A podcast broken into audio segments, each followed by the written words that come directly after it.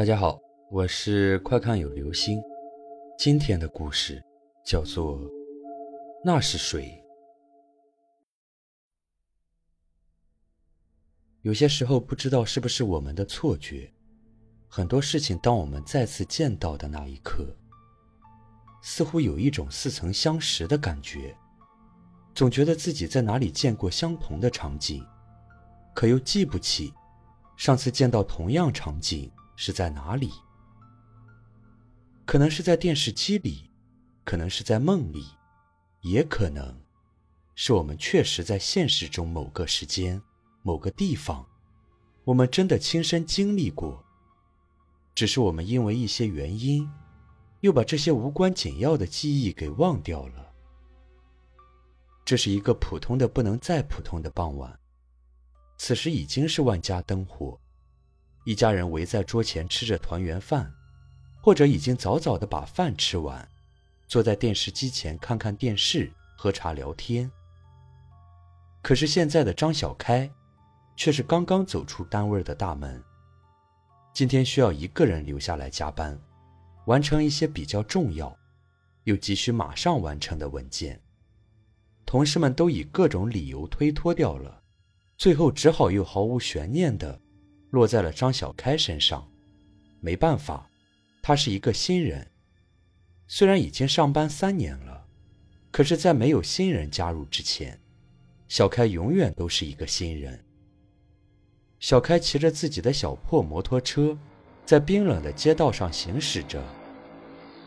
城市的夜晚，霓虹灯炫灿夺目，很多店铺都已经关门。透过居民楼的窗户。可以看到每家每户都是其乐融融，自己就像是被这个城市所抛弃的一个弃婴，姥姥不疼，舅舅不爱的。本想下了班就可以回家了，但是走到一半的时候，前方的道路上却堵满了各种车辆，将道路怼得水泄不通。想要见缝插针的从长龙中穿过去都没有机会，小开只能把车停下来等。听周围的司机朋友讨论说，前边好像是发生了车祸，有人骑车撞上了迎面行驶而来的一辆大货车。要说这走夜路，最怕的就是遇到这些大货车。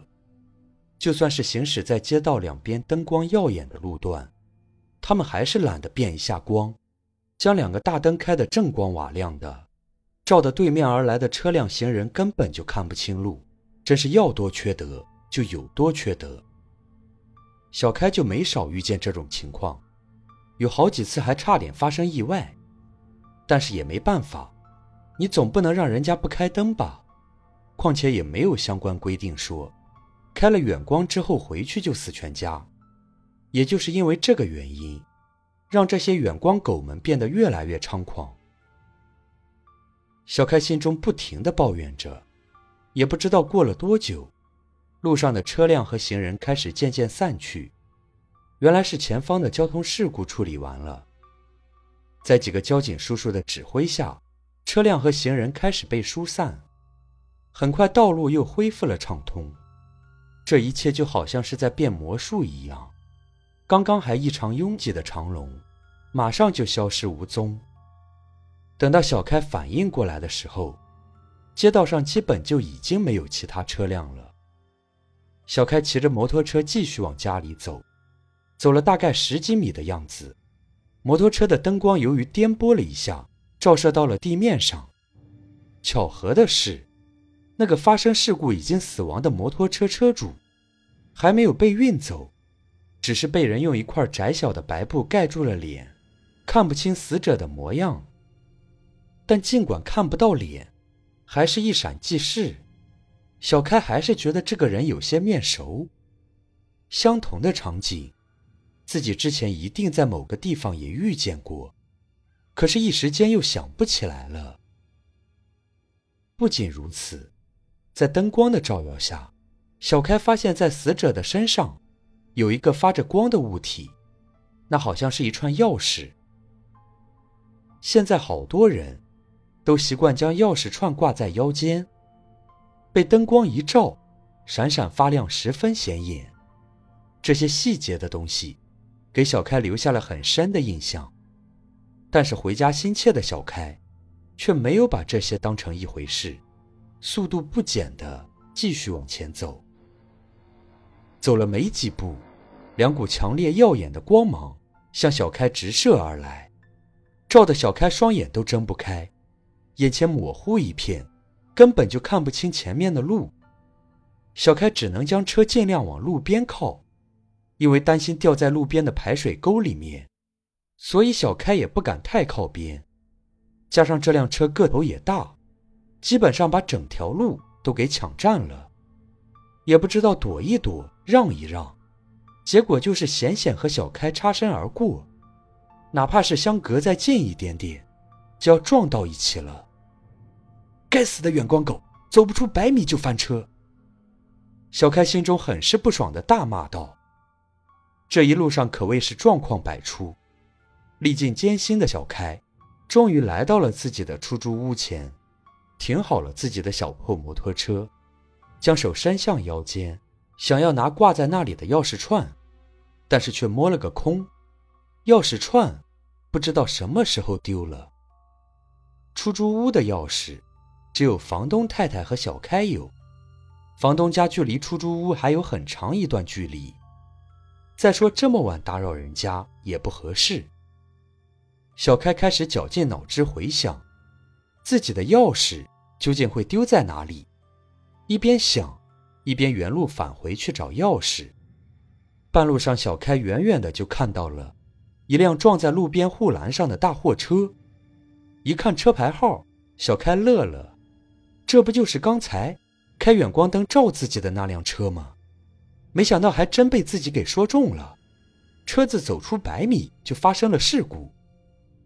不予理会这发生事故的车辆，小开继续往前走，很快就来到了那个最初发生车祸的地方。在这里，小开等着疏通阻塞的车辆等了好久，估计钥匙也是丢在了这里。此时地上的尸体已经被运走了。留下来的只有一大滩血迹，还有少量没有来得及清理的车辆碎片。借着路边的灯光，小开仔细的寻找着。突然，一个散发着闪亮光芒的东西吸引了小开的注意力。小开几步上前，发现正是自己丢失的那把钥匙。这一路算来也有好几里地的路，能够这么快找到丢失的钥匙，也算是天大的幸运了。小开正准备带着钥匙驾车离开，突然刮起了一阵诡异的阴风，一块白布被风吹起，不偏不倚的拍在了小开的脸上，挡住了小开的视线。小开伸手想要将自己脸上的白布给拿下来，就在这个功夫，一辆开着耀眼大灯的车辆迎面驶来，也可能司机眼睛有问题吧，竟然没有发现道路中央还站着一个人。结果速度不减的就撞在了小开的身上，直接将小开连人带车撞飞出去好几米远。小开重重的摔倒在地上，奇怪的是，竟然一点也感觉不到疼痛，但是也不能够说话，也不能动，那块白布依旧罩在自己的脸上。小开想要伸手拿开，也同样办不到。摔倒后的小开。